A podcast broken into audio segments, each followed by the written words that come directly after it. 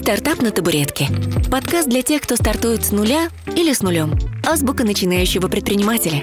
Как не облажаться при запуске бизнеса. Типичные ошибки и эпичные провалы.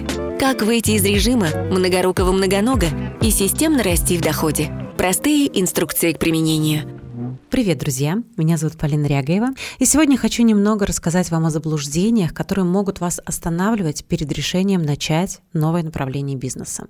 Когда я только начинала свой бизнес, я даже не думала о том, что смогу выдерживать э, такой бешеный темп, открывать кучу разных направлений, нанимать большое количество людей, тестировать огромное количество бизнес-гипотез. Сначала мне даже казалось, что это очень увлекательно, интересно. Ну, что такого? Сняла помещение, закупила товар, разместила рекламу, стала ждать. Но я не учла одного, что идея создать бизнес а, пришла к нам в 2007 году, когда вся страна погрузилась в депрессию под названием «Кризис», и первый наш бизнес оказался в самой непростой ситуации. Всем вокруг все стало безразлично, трусы не покупали, реклама не работала, все резко выросло в цене, обороты упали, и когда мы решили или вышли на рынок с а, премиум предложением, на нас все смотрели как на сумасшедших. Ну, казалось бы, стоит забыть и опустить руки. Но не тут-то было, нужно было на что-то жить, а, мне некуда было отступать, так как я уже тогда попала в долговую яму. А, как я уже рассказывала в одних из первых эпизодов, все наши бизнес-проекты с самого начала открывались на кредитные деньги. Конечно же, я допустила там все мыслимые и немыслимые ошибки сразу. Мы решили сделать красивый магазин. А, для кого он? Кто будет покупателем? Мы не оценили ни рынок, ни рыночный потенциал, ни спрос Собственно говоря, ничего. А, закупили все самое дорогое, все, что мне лично нравилось.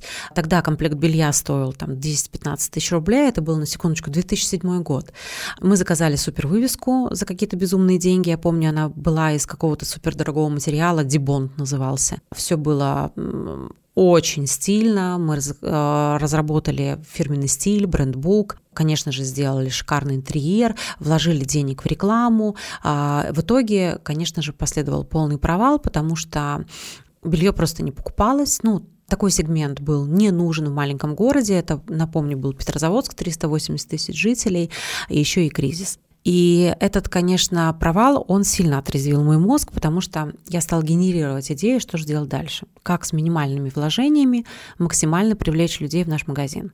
Мне нужны были клиенты, продажи, поэтому я стала искать новые пути развития, все что угодно, чтобы как-то исправить положение.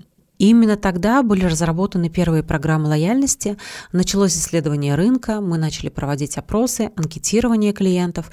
Конечно же, мы а, полностью изменили ассортимент, а, внедрили линейку более доступного, так скажем, бюджетного нижнего белья и домашней одежды и начали проводить серию закрытых показов презентаций и а, делать коллаборации со своими партнерами, другими магазинами, другими организациями, в общем, объединяться и организовывать партнерские проекты.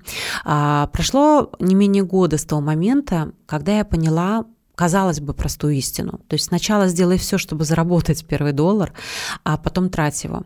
Бизнес начинается, конечно же, не с рекламы, а с изучения рынка. И это для меня был такой вот дорогой урок. На самом деле многих из вас волнует сегодня вопрос, смогу ли я открыть бизнес, а что будет, если вот такой вот негативный результат будет у меня, а что, если не получится, я не добьюсь того, чего хочу. Но эти страхи преодолеваются только укреплением а, уверенности в себе, это раз, и во-вторых, конечно, верой в свою идею, в свой продукт, товар или услугу. Конечно же, я стала собирать в свое время э, всю возможную информацию, читать специализированную литературу. Просто я делала это самостоятельно, упорно, э, изучала все законы бизнеса на своих ошибках, поэтому получилось так долго и так дорого. Но часто нас одолевает страх перед самостоятельными действиями, и когда вы какое-то время работаете, например, в одном из направлений, у вас просто уже сформировались привычки, есть зона комфорта, отлаженная схема работы и, конечно, лень что-то менять. У меня тоже такое было, то есть мы очень долго лечили в кавычках свой бизнес и боялись его закрыть. То есть, ну, не видели перспектив развития, либо слишком привыкли, либо слишком устали, а, либо жалели, либо тянули, либо не понимали, а что дальше. И, в общем, считаю, сами виноваты в своих бедах, поскольку самое оптимальное – это когда бизнес, бизнес всегда про деньги, ребят. И когда бизнес денег не приносит, самое оптимальное – это а, просчитать все за и против, и лучше зафиксировать убыток вовремя, да, лучше раньше, чем поздно в данном случае. Зафиксировать этот убыток и идти дальше, да, поставить здесь точку и идти дальше, открывать, тестировать, запускать разные другие направления потому что на самом деле если бы да, мы на, на первом, на втором году бы все остановили, конечно, мы намного быстрее бы запустили новые направления и не погрязли бы в долгах. Если вы думаете, что для бизнеса нужны большие вложения, да, первый бизнес-проект мы запускали, у нас были вложения порядка а, миллиона рублей, но опять-таки я говорю, что мы сделали там все абсолютно не так, как надо было.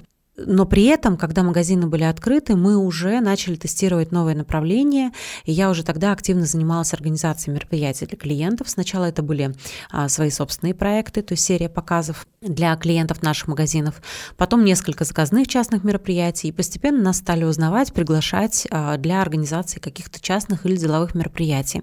А, и в тот момент, когда магазин оказался закрыт, мы закрыли его спустя пять лет, я полностью уже переключилась на мероприятия, которые как бизнес бизнес от меня уже не требовали товара, больших расходов, потому что там был грамотный выход на рынок. Да? Мы начали тестировать, мы начали изучать спрос, мы начали анализировать поведение людей, мы начали делать классные, интересные, креативные проекты, начали делать партнерские проекты, чтобы оптимизировать расходы, а, начали разделять все расходы и все риски между собой, и тем самым а, нам не нужны были какие-то большие а, маркетинговые или рекламные расходы, о нас стали говорить, да, мы использовали самое банальное сарафанное радио, и по большому счету вот таким образом а, очень хорошо со вторым проектом мы стартанули, вышли на рынок с минимальными вложениями.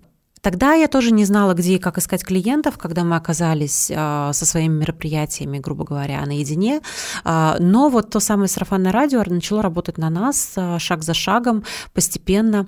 Мы, нас начали передавать из рук в руки, рекомендовать. Но еще один второй подход, который меня, э, так скажем, спас в тот момент, я решила, что могу сама предлагать клиентам, особенно корпоративным, э, решение их задач э, по увеличению да, лояльности их аудитории, по укреплению своих позиций на рынке и увеличению продаж. Мы начали создавать такие мероприятия, праздники, презентации под э, разные события, под календарь э, мероприятий годовой, да, и предлагать индивидуальный подход, красивые коммерческие предложения, и ножками стали обходить все организации нашего города и предлагать им услуги под э, конкретные даты, будь то день рождения, например, праздник День строителя, например, или день рождения города, или, например, Новый год, или какие-то еще, да, даты 8 там, марта, 23 февраля.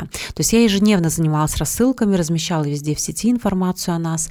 А, тогда назначала очень много встреч, делали презентации тех проектов, которые были уже проведены, и новых, которые мы готовы реализовать под запрос. А, то есть делали такие персонифицированные, уникальные, индивидуальные предложения. И каждый день я звонила, назначала встречи с теми людьми, которым было бы интересно мое предложение. Да, конечно, какое-то количество отказов мы получали, но, тем не менее, через а, полгода у нас уже практически весь годовой календарь был расписан. То есть с самого начала вообще я планировала одно направление, думала, мы будем заниматься организацией частных и деловых мероприятий. И в тот момент, когда мы начали поиск сотрудников, э, дополнительных помощников на продажи, на презентации, на реализацию этих проектов, ко мне на собеседование пришла девочка, которая сказала, что она специалист в промо-акциях и хочет развивать BTL направление. BTL, чтобы вы знали, да, это вот те самые промо-акции, раздача листовок, разные дегустации, а, раздача образцов, пробников. Я тогда понятия не имела, что это, о какой механике она говорит, как рассчитывается а, смета промо-проекта, как и куда закладывается прибыль, как обучать промо-персонал, что такое выводить в поля. Но тогда я приняла решение, знаете, интуитивно, думаю, о, надо брать. И поняла, что это неплохая инвестиция. Тогда а, зарплата этого человека была достаточно высокой. Это был 2011 год, насколько я помню, и тогда уже там 25 или 30 тысяч рублей только фикса а, составляла у этого сотрудника. Но она шла на направление, на развитие этого направления, получала еще процент с а, каждой сделки. И и буквально через полгода это направление, в принципе, стало одним из самых высокодоходных в нашей компании. И из всего оборота именно промо-акции составляли порядка 70%. А, конечно, через какое-то время сотрудница ушла, но при этом а, мы очень долгое время работали и были лидером в этих направлениях, а, работали с крупнейшими компаниями, такими как Теле2, Dixie, Пятерочка и так далее. И, собственно говоря, заняли лидирующие позиции в промо да, направлении по северо-западу. На самом деле это э, наш путь, да, мы очень э, много направлений перепробовали, и, конечно же, я понимаю, что были большие провалы, и все это было не зря, это были уроки, благодаря которым мы поняли, в каких направлениях и как именно нужно э, запускать бизнес-проекты. Э, и, конечно, сегодня мои проекты и все, что было сделано, говорит, сам, сами, говорит само за себя. Э, ну и все это имеет отношение к целям в бизнесе, от то, о чем мы будем говорить с вами в следующем выпуске. А пока не забудьте подписаться на подкаст, а, поставить нам звездочки, если понравился этот эпизод, и прислать своим друзьям. Вам не сложно, мне приятно. Ну и свои вопросы и комментарии пишите мне в Телеграм. С радостью на все отвечу. Пока-пока. Стартап на табуретке. Подкаст для тех, кто стартует с нуля или с нулем. Азбука начинающего предпринимателя. Простые инструкции к применению.